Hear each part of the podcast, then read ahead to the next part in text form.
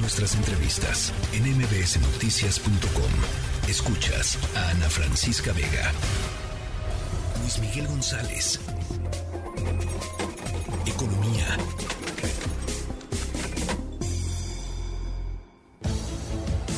Bueno, pues el Banco de México, como ha estado sucediendo en los últimos tiempos, subió la tasa de interés, igual que lo hizo hace algunos días eh, la Reserva Federal allá en los Estados Unidos. Luis Miguel González, eh, ¿y, hasta cuándo? Uno se pregunta. Eh, Ana Francisca Vega, es cierto, ¿hasta cuándo? Creo que vale la pena poner las cosas en perspectiva. A ver. Arrancamos el año con las tasas del Banco de México a 5.5%. Vamos a terminar con 10.5%. Y obviamente este esta alza prácticamente se duplicaron las tasas de interés del Banco de México.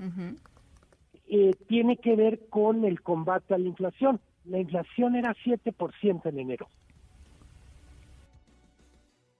Importante esto las tasas empezaron estando abajo de la inflación y cierran el año bastante arriba, dirían los economistas, dando retornos positivos a los a los ahorradores o costos altísimos a quien quiere tomar crédito. Sí.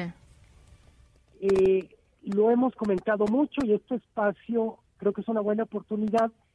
Parecería en este momento que lo que está haciendo el Banco de México es seguir a la Reserva Federal. Ayer hizo el movimiento que es una desaceleración del ritmo de alzas, pero lo cierto es que lo están haciendo los bancos centrales de prácticamente todo el mundo. Sí. Solo casi como para la enciclopedia de datos inútiles, el día de hoy, Inglaterra, Dinamarca, Hong Kong, Suiza y el Banco Central Europeo subieron tasas.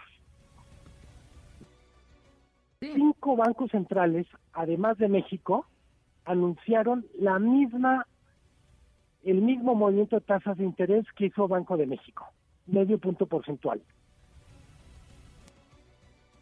Es la importancia de la decisión que toma la Reserva Federal, prácticamente obliga a todos a mover en la misma dirección la báscula. Eh, creo que mucha gente que nos está escuchando dirá, bueno, ¿por qué hablar tanto de la tasa de interés del Banco de México si, por ejemplo, la tasa de interés que yo pago en mi tarjeta de crédito está prácticamente arriba del 50%? No, es que esas tasas de interés, Luis Miguel, están criminales, o sea. Y creo que tiene mucha razón la pregunta que esta pregunta imaginaria que al mismo tiempo es muy real. Lo cierto es que en México la tasa de interés de la tarjeta de crédito está varios pisos arriba de lo que decía el Banco Central, pero sí toma como referencia la dirección en la que se mueve el Banco de México. Dicho de otra manera, multiplica.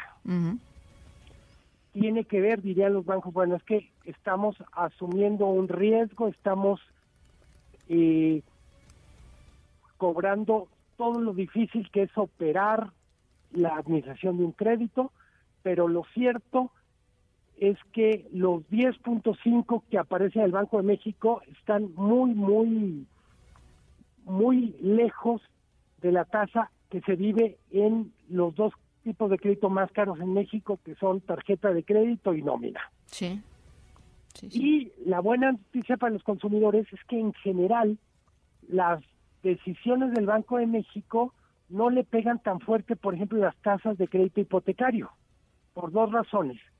Cuando compra alguien una casa a través de un crédito hipotecario, casi siempre se contrata con tasa fija.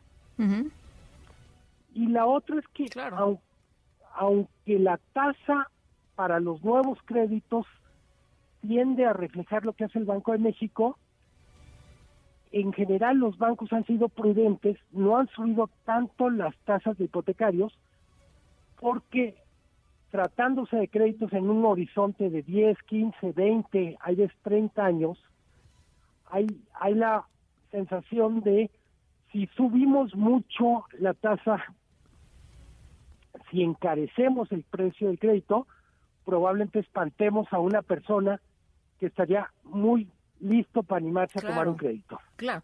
Y además, pues finalmente en, en, el, en, este mediano plazo, que son los 10, 15 años, pues seguramente, o sea, el cálculo es bajará la inflación, ¿no? Este, y, y, se normalizará, digamos, eh, la economía. No están pensando en que la inflación seguirá subiendo y en que tendrán que seguir cobrando este cosas cosas carísimas, ¿no? Entonces, pues eso también los asegura. Lo que acaba de escribir la Francisca es la una palabra que le gusta mucho a los economistas que son expectativas inflacionarias.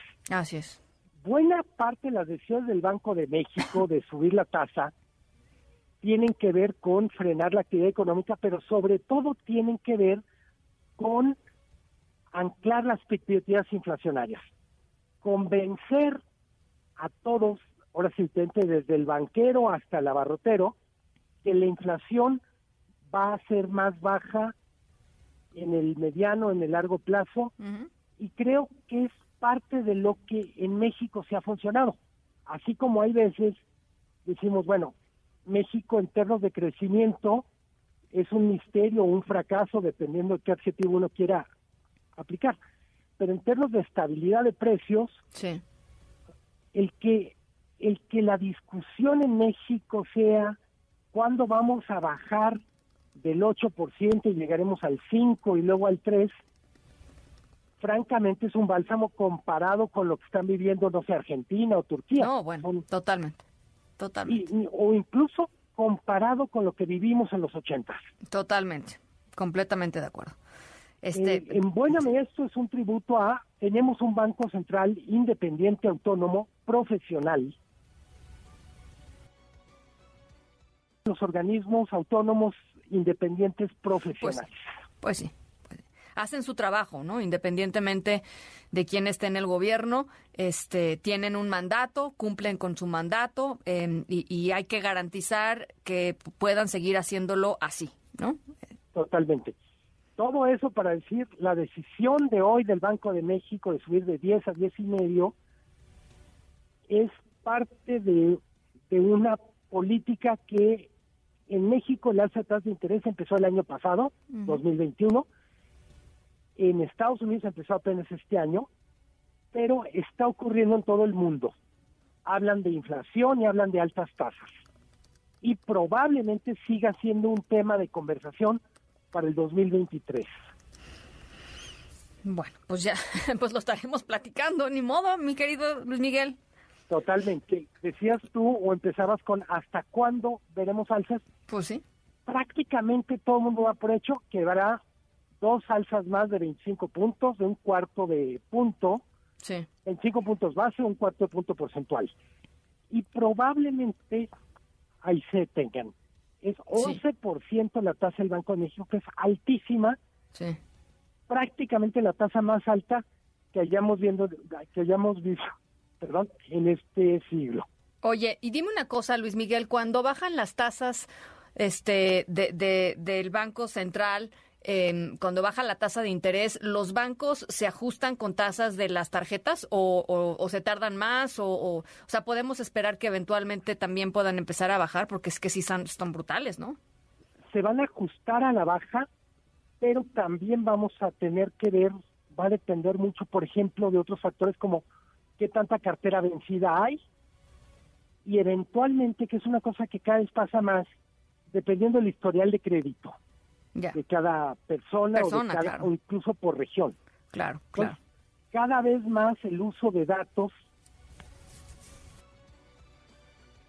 o descrema, si se puede decir así, en varios niveles el tipo de cliente que cada quien es. Híjole, bueno, pues ahí está. Em, te mando un abrazo, querido Luis Miguel. Abrazo muy fuerte, Ana Francisca. Buen fin de semana. Igualmente, muy buen fin de semana. La tercera de MBS Noticias.